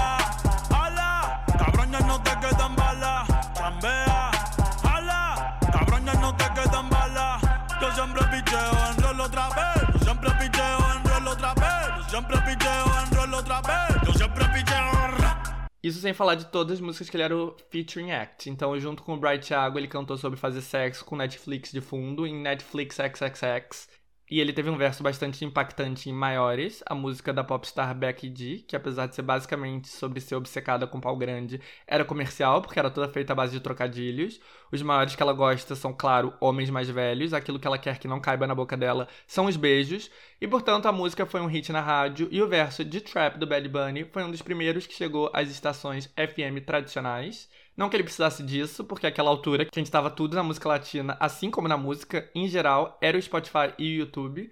O interessante do Bad Bunny, porém, era o contraste entre suas letras e sua imagem. Se a letra de Quatro Babies era machista, então essa crítica se aplicaria às letras do Bad Bunny, correto? Mas Bad Bunny, ainda mais que Maluma, não se enquadra em nada na imagem de homem machista. Porque, para começar, ele não tinha nenhum medo de parecer gay. Ele pintava as unhas, ele usava óculos escuros excêntricos, roupas coloridas com estampas muito loucas, ele misturava look skatista dos anos 90 com grifes caras, com kit, com Supreme, com Gucci. Ele levava o look fashion que o J Balvin e o Maluma ajudaram a introduzir para outro patamar. Então ele tinha um pouco de Lady Gaga, um pouco de David Bowie, um pouco de Kanye West. E como Harry Styles, no pop, o Bad Bunny tinha como parte do seu marketing quebrar com a imagem de masculinidade tóxica. Ele defendia os direitos LGBTQ, ele protestava o assassinato de mulheres trans, ele apoiava o movimento feminista, ele não se incomodava em vestir roupas e acessórios considerados femininos e ele até especulava sobre sua fluidez sexual, falando para LA Times que ele era heterossexual, mas que ele não descartava a possibilidade de se interessar por um homem em um dia. E, gente, para tudo, porque a minha entrega está perto. Ai, enfim, minha comida chegou, estou alimentado. Onde é que eu tava? Assurdo. Não lembro. Assim, sobre o Bad Bunny ser feminista.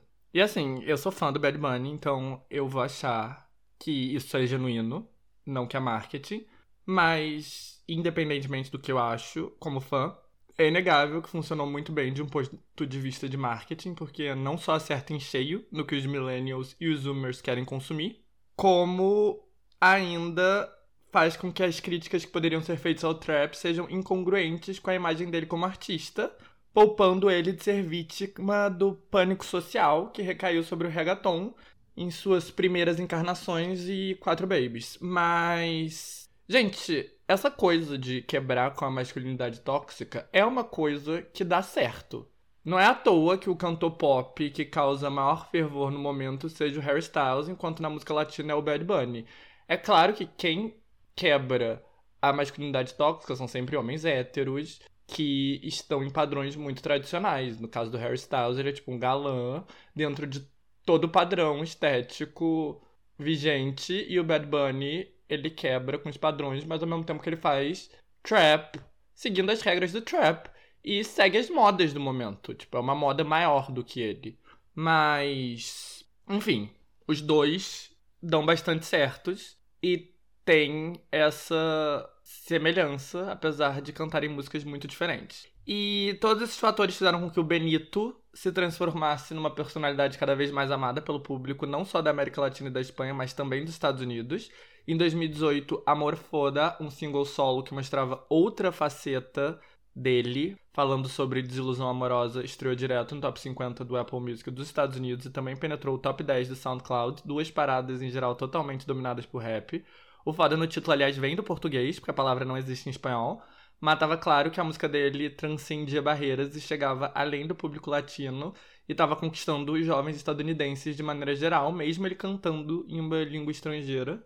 E os artistas mais populares dos Estados Unidos também eram fãs. A Cardi B, que é de origem dominicana e ama música latina, chamou o Bad Bunny e o J Balvin para I Like It, uma faixa no seu aguardadíssimo álbum de estreia. A música foi um sucesso estrondoso, alcançou o topo da Billboard e foi a música do verão de 2018 nos Estados Unidos, dando ao Bad Bunny um número um por lá. E pouco depois, o Drake, que é o maior rapper do mundo, se juntou a Bad Bunny para Mia, a primeira vez que o Drake se rendia ao reggaeton. E para Cardi B, ele cantou um pouquinho de inglês no verso dele, mas a música com o Drake foi totalmente em espanhol, inclusive a parte que o Drake cantava, e não foi por acaso, porque o Bad Bunny já disse que ele nunca vai se render a um idioma estrangeiro.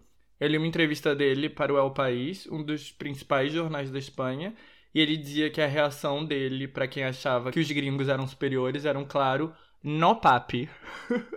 Ele disse que entendia porque artistas como Marc Anthony, Shakira e Henrique Iglesias optaram por versionar seus hits para o inglês, porque naquela época isso era necessário para abrir portas, mas hoje em dia o mercado está em outro momento que ele não só nunca vai deixar de cantar totalmente em espanhol, como ele faz questão de cantar o espanhol de Porto Rico com o sotaque e as gírias locais. Junto com Ozuna e Nick Jan, ele participou de um remix do trap Teboté, de Neil Garcia e Casper Magic, e o remix foi a maior música latina de 2018, alcançando o topo em todos os países de língua hispânica e também sendo um sucesso nos Estados Unidos. Antes do lançamento do seu primeiro álbum, o Bad Bunny já estava no Coachella em todos os principais festivais de música do mundo. Ele tinha feito uma turnê esgotada por toda a América Latina, já tinha anunciado outra que teria parado nas maiores arenas dos Estados Unidos, incluindo Madison Square Garden, e ia se apresentar num total de quatro noites no Coliseu de Porto Rico para um total de 50 mil pessoas. E o álbum finalmente chegou na véspera do Natal de 2018 e se chamava Por Siempre e foi um enorme sucesso, foi super elogiado. Das 15 faixas, 10 delas ultrapassaram as 100 milhões de reproduções no Spotify. E o álbum abria com Ni bien ni mal, onde ele tentava se convencer que ele estava indiferente em relação a uma garota, quando na verdade ele estava bem mal. E encerrava com Estamos bien, uma música que ele filosofava como ele estava em relação aos sucessos e conquistas, ou seja, bastante bem. E entre essas duas músicas tinha outras 12 faixas, onde ele entregava uma variedade de trap e reggaeton com diferentes pegadas. Então, depois de entregar uma sucessão de hits, ele causou mais uma vez em 2019 com outro hit solo inédito, Kayaita, sobre uma garota que é caladinha, mas que para o sexo é atrevida e adora marihuana e bebida. E seu grande projeto naquele ano foi em conjunto com J Balvin, um EP chamado Oasis, e o single La Canción é, aliás, um dos meus preferidos.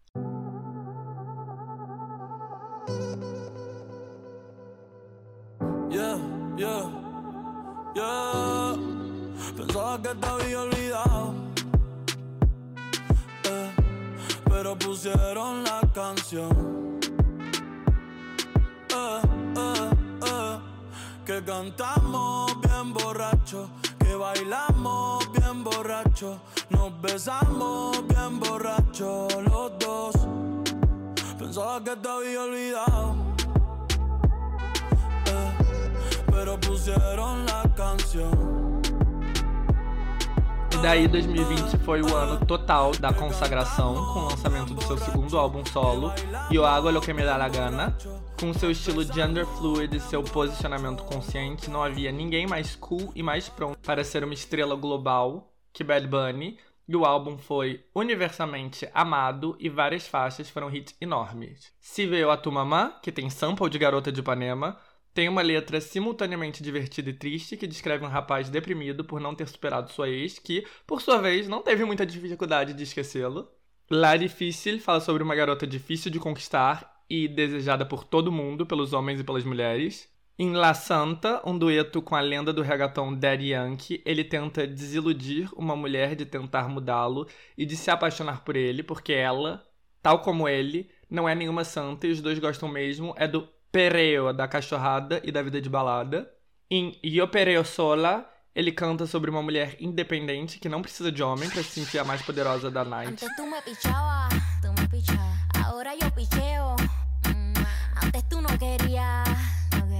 Ahora yo no quiero. No. Antes tú me pichabas.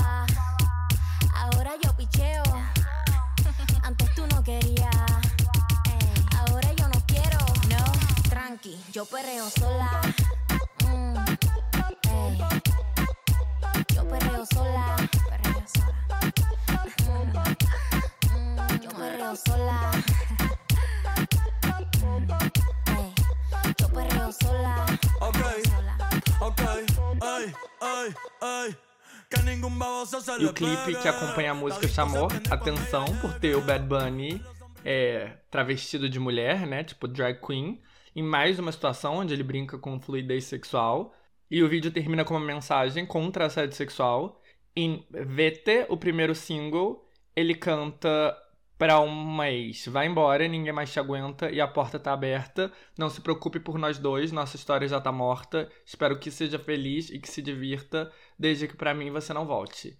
Já em Ignorantes, outro hit grande com a participação de Sec, uma estrela em ascensão, ele fala sobre momentos de ignorância, sobre momentos de ignorância mútua e brigas numa relação e conclui que esses momentos valem a pena por outros bons. Em A Tu Mercê, uma espécie de reggae, ele declara estar totalmente à mercê e rendido a uma garota.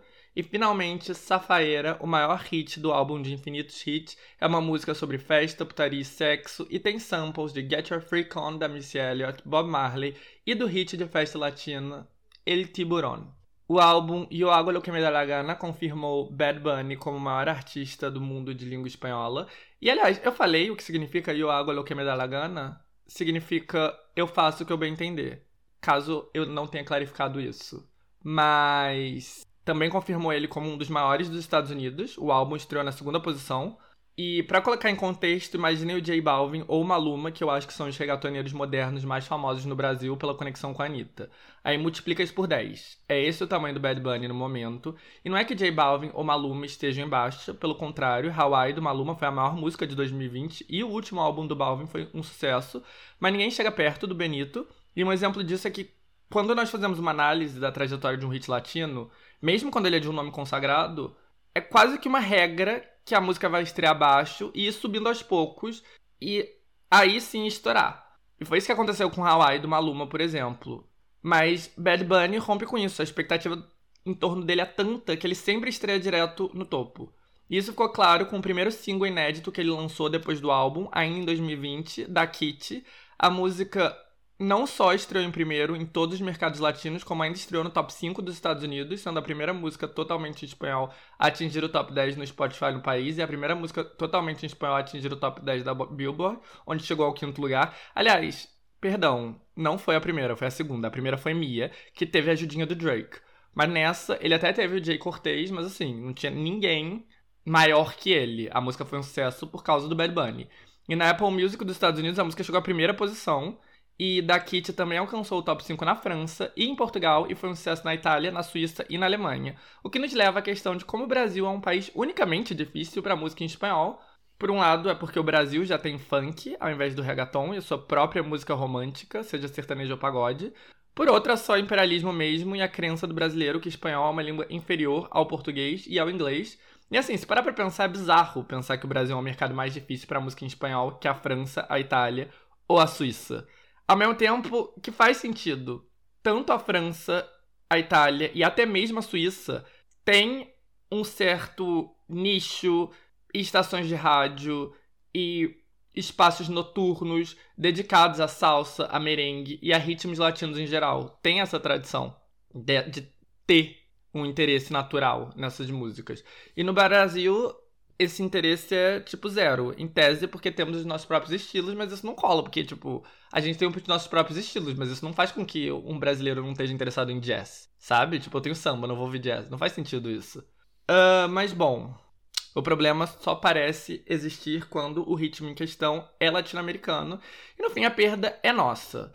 E assim, né, dá pra contar nas mãos os artistas latinos que conquistaram o Brasil cantando apenas espanhol. Eu cresci na década de 90 e durante todo esse tempo eu só vi dois artistas latinos realmente emplacarem uma carreira grande com uma sucessão de sucessos. A Shakira, na fase em espanhol dela, lá no começo, e o RBD, ajudado pela novela. E só. Outros ícones latinos, tipo Rick Martin, Alejandro Sanz, Maná, Henrique Iglesias, chegaram aqui com sucessos pontuais, em geral ajudados ou por novelas, músicas, né, em trilhas sonoras de novelas, ou através do sucesso deles nos Estados Unidos. Tipo, eles faziam sucesso nos Estados Unidos e só aí o Brasil dava bola pra eles. Em todo caso, não é como se o Bad Bunny precise do Brasil e realmente ele não coloca muito foco no nosso país. Claramente existe uma admiração por parte dele, porque ele já colocou uma palavra em português no título de uma música, ele já usou sample de Garota de Ipanema em outra, mas ele também não tá desesperado pra acontecer no Brasil, o que é um alívio, porque nos poupa dele lançando uma música genérica e ruim com a Anitta. Então alguns males vêm pro bem. E ele nem tem tempo de se preocupar com o Brasil, porque ainda em 2020, depois do sucesso histórico do seu segundo álbum solo e de Da Kitty, que quebrou recorde atrás de recorde, ele ainda lançou um outro álbum, El Último Tour del Mundo. O álbum foi o primeiro totalmente em espanhol a alcançar o primeiro lugar nas paradas de álbum na história da Billboard nos Estados Unidos. E de novo, o resultado foi espetacular em todo mundo e foi um hit atrás do outro, como Te Mudaste, Booker T e um dueto com a Rosalia, La Noche de Anoche. E assim, nos Estados Unidos, ele quebra recorde atrás de recorde.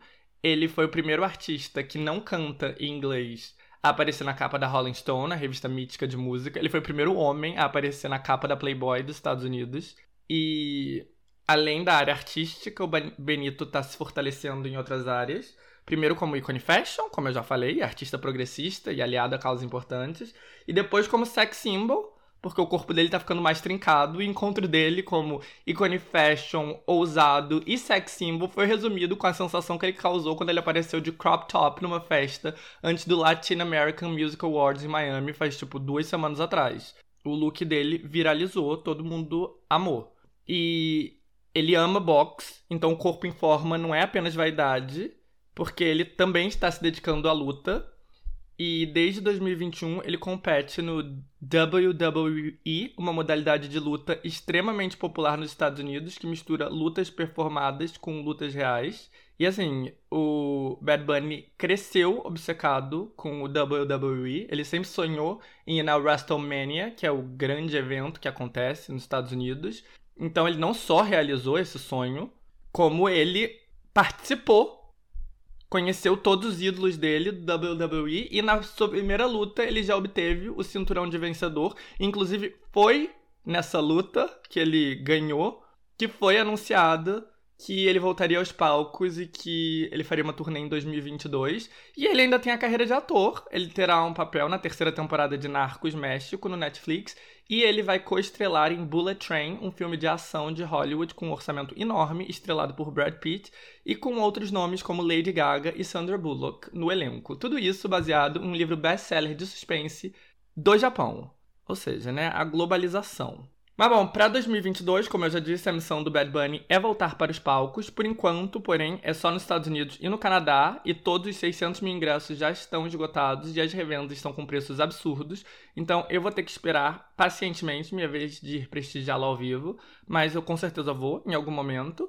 E eu super fiz minha parte para que o Bad Bunny fosse o artista mais ouvido do mundo do Spotify, porque ele também foi o artista mais ouvido por mim no ano passado no Spotify. Então, é isso. Te quiero, Betty Bunny. Soy todo un fasa en la ciudad del sol. No voy a tiendas, pues yo soy dueño del mall.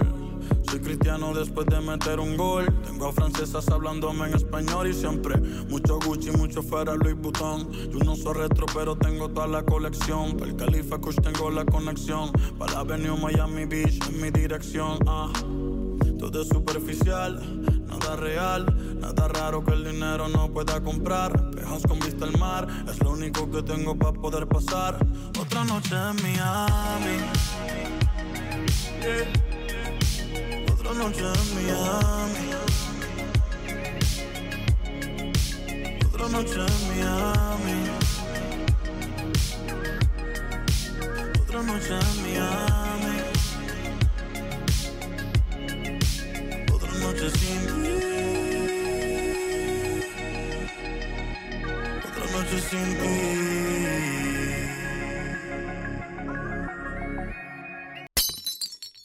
Ay, papi, sigo poseído por la latinda y así llegamos a los estrenos de la semana, mami. Ai, gente, sério, muito latino-americano, sim. Eu sou as próprias veias abertas da América Latina. O que, aliás, não faz o menor sentido. O que eu falei não faz o menor sentido. Então vamos focar aqui, porque meu diretor tá berrando aqui no meu ponto eletrônico. Ok, André, perdão, perdão, lo siento. Vou voltar aqui. Mas então, vamos emendar aqui nos lançamentos da semana. E na real, isso aqui tá virando um quadro quinzenal, né? Porque é esse o Guerra do Streaming. Então acaba virando um lançamento das últimas duas semanas e volta e meia um preview do que está por vir. Mas é isso aí. E eu já tava falando de Bad Bunny e música latina. Então, vamos começar esse segmento falando das novidades do mundo da música. E, gente, o nome do podcast é Tá Causando, que meio que me obriga a falar do que tá causando. E é isso meio que me obriga a sempre bater nas mesmas teclas, porque o que tá causando não muda de uma semana para outra. Então, vamos repetir aqui algo que todos tá causanders e andranáuticos já sabem. O que causa no mundo da música é o rap, e os lançamentos que mais bombam são sempre rap ou influenciados pelo rap, algo que tá mais que claro, porque esse segmento veio logo depois de outro, falando do Bad Bunny, que é um produto do trap latino. E bom, o sucesso emergente das últimas semanas é do rap britânico, e é a música Body, do Tion Wayne e do Hus William. English girl named Fiona. Big bad gal named Abiola. Body yoddy shaped like cola. Back up, back up, bring it to the Man, I'm still up on the roads, could I left. Still chatting to enter my bros on the tech. Fuck that, man, I don't give a F. Where you wanna get smoke cigarette? English, English girl named Fiona. African girl Adiola. Body yoddy shaped like cola. Back up, back up, hey, come closer. Vida loca. High as a cat, never sober. Python, hit him with a cobra. Free up my bro Casanova. Bad man persona. Bad man O rap britânico é bastante influente e criou subgêneros próprios do estilo, como Grimes, ou Grims, eu não sei. Que, porque na verdade eu pensei aqui, eu acho que é Grimes, mas eu pensei na cantora. Enfim, é um estilo que mistura música eletrônica britânica com rap, e é o estilo dominante no país. E o UK Drill, que é o estilo dessa música, Body. E UK Drill é um estilo que nasceu no sul de Londres, afiliado a gangues locais inspirado no drill de Chicago. E todos esses estilos britânicos viajaram o mundo e inspiraram grandes mudanças no rap mundial. O Drake, inquestionavelmente o rapper com maior alcance do mundo, é fã do hip hop britânico e frequentemente incorpora elementos dele em suas músicas. E dentro do Reino Unido, o rap britânico tem seus superstars, tendo nomes comerciais como Stormzy e outros roots como Skepta. Mas fora de lá, o rap britânico influencia o rap mundial, mas em geral através de outros artistas, como Drake. Porque o rap britânico em si fica mais limitado às próprias fronteiras. Mas Barry é uma exceção, porque além de estar disparado em primeiro lugar no Reino Unido, ele também tá aparecendo nas paradas de toda a Europa, da Austrália e tá até escalando as paradas dos Estados Unidos. E como Body viralizou, quem prestou atenção no último episódio, ou em todos, na verdade, já deve ter a resposta na ponta da língua, porque claro que foi através do TikTok. Mas, gente, no Reino Unido em específico, o rap tem uma popularidade desproporcional em Londres e nos centros urbanos, mas no país como um todo ele é frequentemente ofuscado por outros estilos mais comerciais, promovidos pela muito bem lubrificada indústria pop britânica. Não à toa o pop, nas suas diversas vertentes, é o estilo dominante no país e na última década foi a que lançou estrelas pro mundo, né? One Direction, Adele, Ed Sheeran, Dua Lipa. E eu já fiz um post sobre como essa máquina bem lubrificada da promoção britânica funciona lá no Tá Causando, faz um tempão. E eu vou linkar no post sobre esse episódio. Mas além do pop tradicional, a música que é muito popular nas paradas do Reino Unido é uma música mais dance de DJ. Então, outro hit europeu atual, Friday, do DJ e produtor Hit On, ou Hit On, sei lá, não sei pronunciar o nome dele também, pra variar, representa bem o estilo que bomba nas paradas britânicas.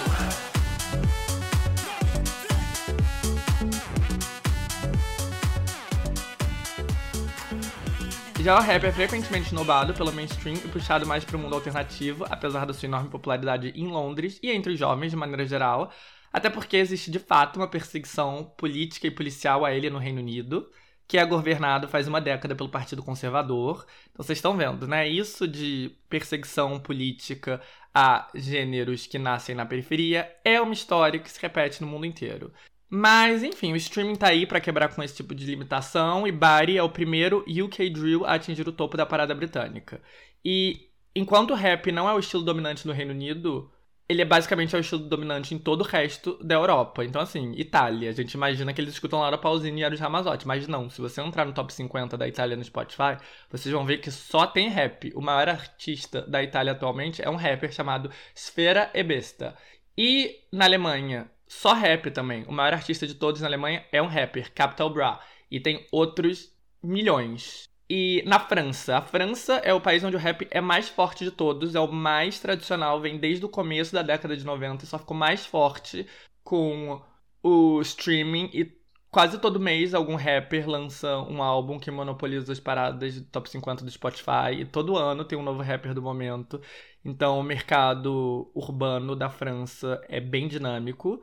E, enfim, Portugal, Holanda, Dinamarca, Finlândia, todos esses lugares o rap local bomba. E mesmo na Suécia, que é o seio da música pop e é a terra do Max Martin, que é o produtor Midas do pop, que fez tudo desde Baby One More Time até Blinding Lights. Se você for olhar o top 50 deles no momento, o primeiro lugar é um rap do Hov One. Eu acho que o país que melhor conteve o rap foi a Noruega. Lá é o que mais tem pop e música dance, mas mesmo assim, na Europa, o rap é rei e mas ainda nos Estados Unidos, né? Os lançamentos da semana e da música são sempre na sexta, então todo sábado eu olho as paradas atualizadas do Spotify e do Apple Music pra ver as novidades.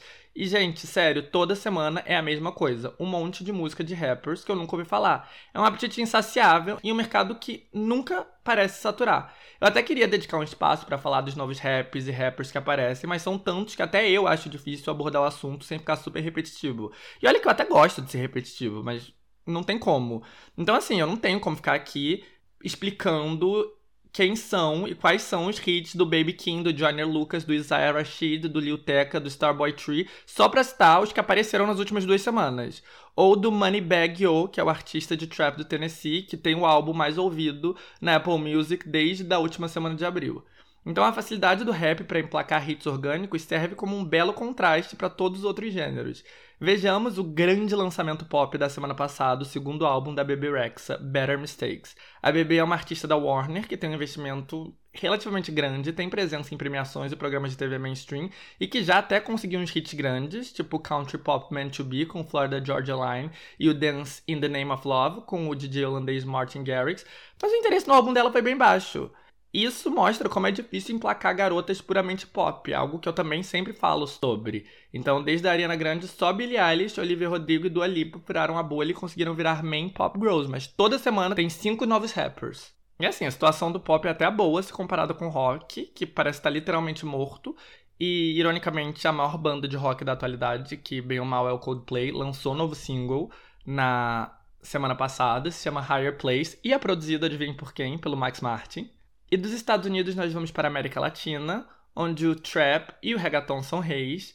E tem dois estilos de trap latino que bombam, o mais conhecido, que vem de Porto Rico, e outro que também é enorme, que é o trap da Argentina. E no universo do reggaeton, a Argentina sempre foi um mero observador. O estilo é enorme, lá como em todo o resto do mundo hispânico, mas nenhuma grande estrela desse gênero específico emergiu do país. A Argentina tem uma tradição mais do rock.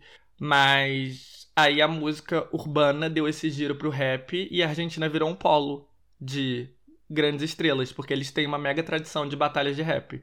Então, nos últimos 3, 4 anos, um monte de artista grande surge da Argentina. Paulo Londra, Cazu, Duque, Nick Nicole. E foi também na Argentina onde o produtor e DJ de trap Biz Rap criou Biz Rap Music Sessions, onde em sessões despretensiosas ele grava músicas com nomes em ascensão e imediatamente os leva para outro patamar. Tem sempre uma grande expectativa para o lançamento dos music sessions dele. E a mágica dele funcionou para transformar Nick Nicole numa enorme estrela depois do lançamento do seu music sessions. E depois ele também fez mágica com a Nath Peluso, transformando ela numa das artistas mais badaladas tanto na Argentina quanto na Espanha. E nas últimas duas semanas ele lançou um novo music session e a rapper da vez é a Snow The Product, uma rapper californiana com origem mexicana que canta tanto em inglês quanto em espanhol.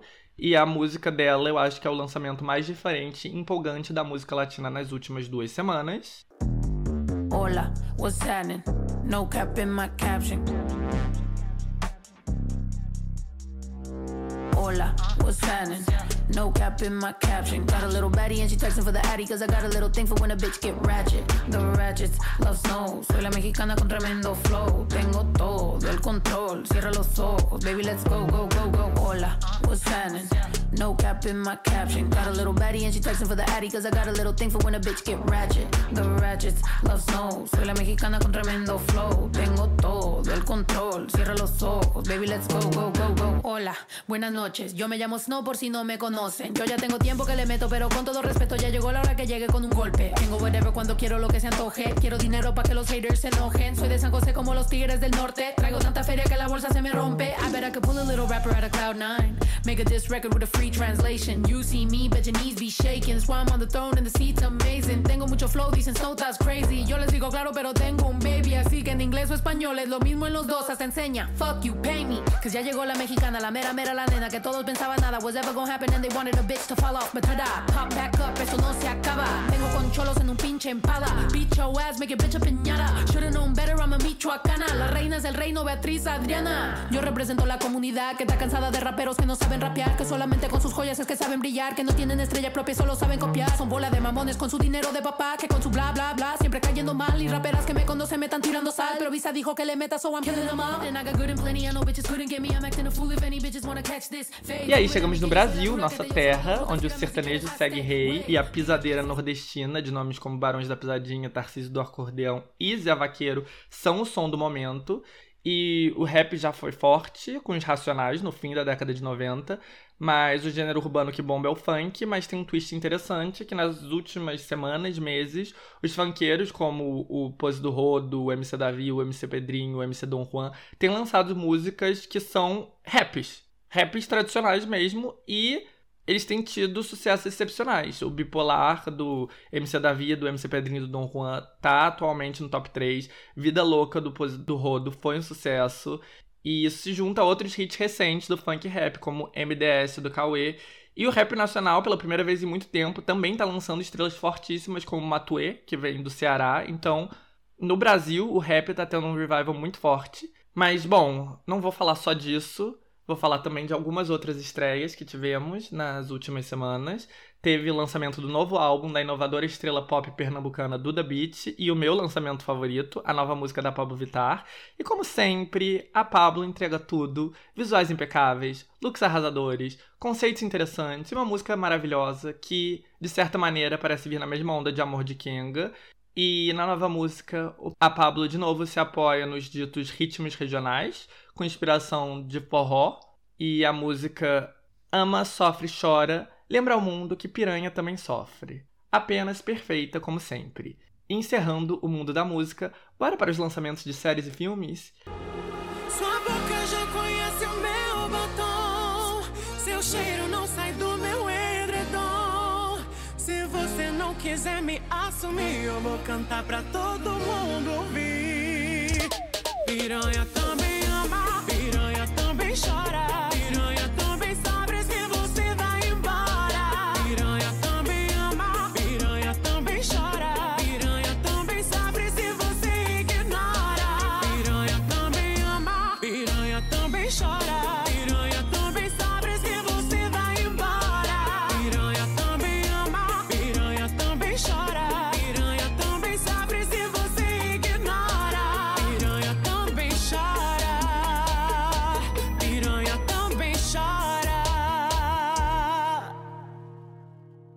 aqui é onde eu comento e até recomendo filmes e séries que 99% das vezes eu não vi, ou porque eu não me interesso, ou porque eu não tenho tempo. E vamos começar pelo serviço de streaming favorito de todo mundo, a Netflix. Na semana passada, nos últimos lançamentos, a britânica O Paraíso e a Serpente era a que mais estava bombando. E eu comentei que a grande aposta era a adaptação de Shadow and Bone, uma série de fantasia recém-estreada, que a Netflix estava investindo pesado, que era baseada em um best-seller. E eu não sou muito fã de série de fantasia, mas essa ganhou o selo de aprovação de duas amigas minhas, a Bárbara e a Natasha, e as críticas são quase todas positivas e ela tá fazendo muito sucesso na Netflix. Então, se você gosta de séries com elementos fantásticos e world building, pode investir seu tempo, porque parece que Shadow Bone está fazendo um ótimo trabalho. E essa semana a Netflix estreou. Aliás, essa não, semana passada. Já nem sei. Gente, eu não sei, não tenho uma noção de tempo. A Netflix estreou recentemente outra grande aposta, Jupiter Ascending, uma série de super-heróis baseado nos quadrinhos de Mark Miller e Frank Quitely, e assim como séries de fantasia, nós sabemos a força que propriedades de super-herói têm, tanto na escala macro, como o universo Marvel e o universo DC, como em escala menor, com o sucesso de The Boys, e também do desenho Invisible na Amazon Prime, ou do The Umbrella Academy na Netflix. E os críticos profissionais não curtiram muito a série, mas no aguardo para ver qual será a resposta do público. E a Netflix, aliás, está cada vez mais conhecida por ser impiedosa com o cancelamento de séries. Acho que no primeiro lançamento da semana eu comentei sobre The Irregulars, uma série britânica sobre adolescentes resolvendo casos sobrenaturais no século XVIII, com referências a Sherlock Holmes. E no começo parecia que a série tinha agradado, tinha estreado bem nos rankings globais e as críticas eram boas. Mas o sucesso não parece ter se sustentado e apesar da boa recepção, o serviço anunciou semana passada que não vai renová-la para uma segunda temporada.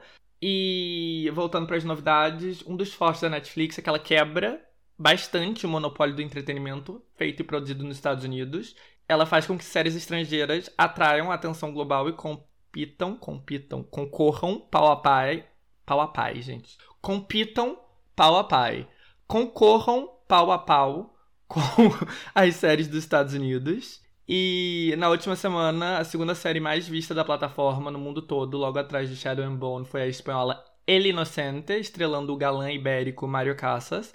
E a minissérie conta a história de um homem recém-liberado da prisão, tentando reconstruir a vida junto com sua esposa e novos desenvolvimentos que vêm para abalar a vida deles de novo. E apesar de ser da Espanha, a produção é uma adaptação de uma crime novel dos Estados Unidos. Na internet, a resposta tem sido majoritariamente positiva. Alguns amigos meus acharam chato. Eu não sei, mas quando eu tiver tempo eu vou dar uma chance, pois eu acho o Mário Casas muito charmoso. E outra série que parece ter tido uma boa recepção foi a comédia polonesa Sexify, sobre uma adolescente nerd sem nenhuma experiência sexual que tem que mergulhar fundo no mundo das relações íntimas ao criar um aplicativo de sexo que vira um grande sucesso. De novo, a série furou a bolha e teve uma recepção boa no mundo todo. Da Coreia do Sul, o drama Vincenzo, que teve episódios liberados semanalmente desde fevereiro, chegou ao fim como um grande sucesso na plataforma. O drama, que tem elementos de comédia e ação, fala sobre um ítalo-coreano que entra na máfia na Itália e volta para a Coreia em busca de vingança. E Vincenzo foi um fenômeno não só lá na Coreia, como em toda a Ásia e penetrou os 10 mais vistos da Europa e da América Latina. Outras estreias internacionais incluem o anime Yasuki, que mistura cultura africana com história do Japão, é animado por um estúdio do Japão, foi criado pelo artista de animação negro dos Estados Unidos, LeSean Thomas, que vive em Tóquio, e tem o badalado ator Lakeith Stanfield fazendo a voz do personagem título, que é uma figura histórica japonesa de origem africana.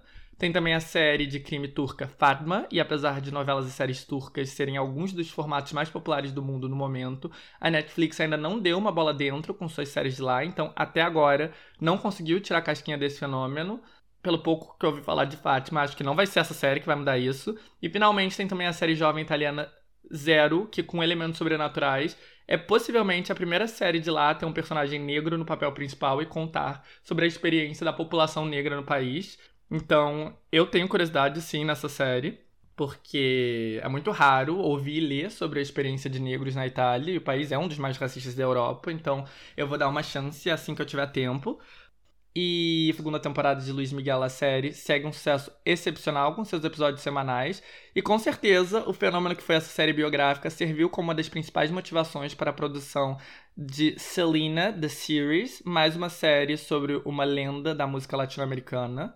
Mas enquanto Luiz Miguel é gigante em todo o mundo hispanohablante, Selena é mesmo um ícone para os Estados Unidos e para os texanos em geral, independentemente da raça. E apesar de cantar música regional mexicana em espanhol, Selena foi uma das inspirações da Beyoncé, que foi nascida e criada em Houston, no Texas. Inclusive, uma cena que uma atriz jovem interpretando a Beyoncé criança com a mãe olha para Selena e diz que quer ser assim algum dia é uma das cenas mais comentadas dos novos episódios de Kim Kardashian, a Drake passando por Selena Gomez, que também nasceu no Texas e foi batizada de Selena em homenagem à cantora o impacto da Selena, que foi assassinada com um tiro durante seu ápice pela presidente do seu fã-clube, é incomparável. E o que está sendo lançado agora é a segunda parte da primeira temporada e houve um investimento enorme na Netflix com a série, que teve um orçamento alto e claro, porque a Selena tem uma popularidade inabalável nos Estados Unidos, mas apesar disso, Selena The Series não foi muito bem recebida. As críticas dizem que a série não cobre nada de novo e é muito generosa em relação ao pai da cantora, que na vida real é meio problemático, mas que controla os direitos de imagem dela e, portanto, teve que aprovar cada detalhe. E provavelmente não vai conseguir substituir o filme da vida dela, que foi um sucesso quando foi lançado, lá no fim dos anos 90. E, inclusive, foi o responsável por lançar a Jennifer Lopez, porque foi a Jennifer Lopez que, que estrelou o filme no papel de Selena.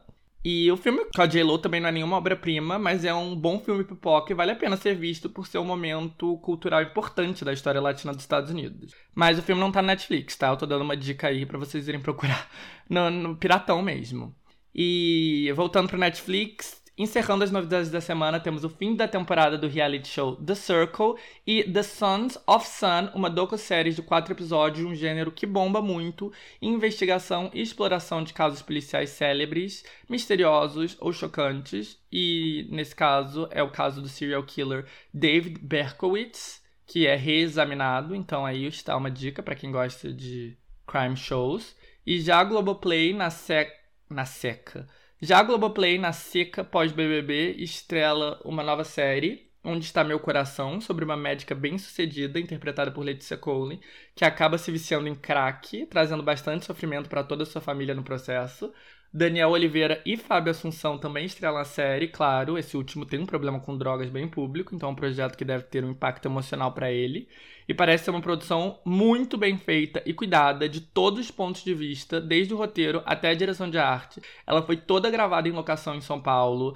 Vários arquitetos e designers fodas colaboraram na criação de ambiente. Então eu fiquei curioso, mas sinceramente parece uma série bem pesada e não vai salvar o Globoplay pós-BBB, quando tudo que o brasileiro quer é um antídoto pra dor que é o dia a dia.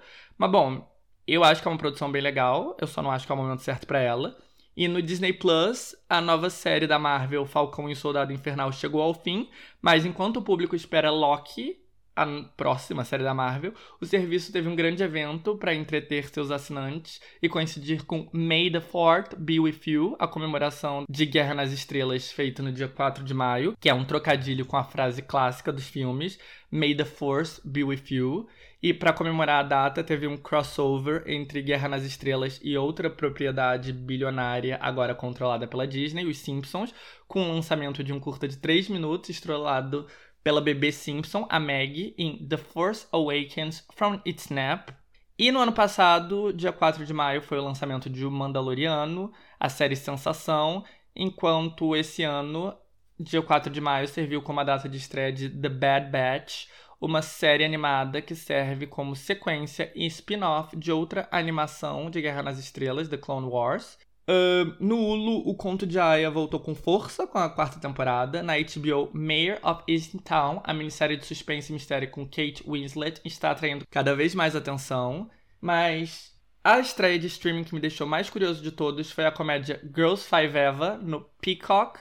Eu comentei semana passada que de todos os serviços, o Peacock, que é da Universal, parece ser o que está tendo mais dificuldade com seu único ponto forte em relação aos demais sendo a exclusividade dos direitos de The Office, que custou meio bilhão de dólares.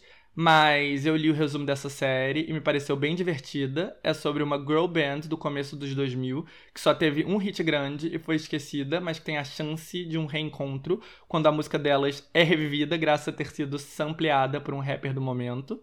A produção executiva é da Tina Fey E às vezes eu tenho umas questões com a Tina, mas de maneira geral eu costumo gostar dos projetos dela. E a protagonista é interpretada pela Sarah Bareilles, uma cantora e compositora de sucesso. E, enfim, as críticas até o momento são todas positivas, são oito episódios. Eu não tenho Peacock, mas a série tá na minha lista enorme de séries que quero assistir. Então, em breve, ou não tão em breve assim, volto com minhas opiniões. E, gente, vou encerrar. Não vou falar de filme, porque semana que vem eu vou tentar fazer um lançamento da semana VaptVupt, focado apenas em longas metragens. E a guerra de streaming está de volta e nós vamos focar exclusivamente em Amazon Prime. E falando bem rapidamente de streaming, eu queria comentar uma coisinha, uma fofoca, que eu comentei semana passada que o Hulu está fazendo uma série é, baseada no romance de Pamela Anderson com o Tommy Lee, que é do diretor indicado ao Oscar por Eutônia e vai ser protagonizada pela Lily James e pelo Sebastian Stan. E assim, nenhum dos dois tem nada a ver com os personagens que eles estão interpretando. Os personagens não, né? As pessoas que eles estão interpretando. Pra vocês terem ideia, a Lily James é britânica e assim, ela é a Cinderela. Sabe a versão live action da Disney da Cinderela? Pois é. Mas, semana passada foram lançadas as fotos das gravações e, gente, a equipe fez um trabalho maravilhoso. Eles transformaram os dois em Pamela Anderson e Tommy Lee. Então procurem as fotos, elas viralizaram em todas as redes. E sei lá, essa série acho que vai causar aí um bom burburinho. Mas enfim, é isso. Foi só uma foquinha rápida. Streaming, guerra dos streamings, semana que vem. Então, fiquem ligadinhos.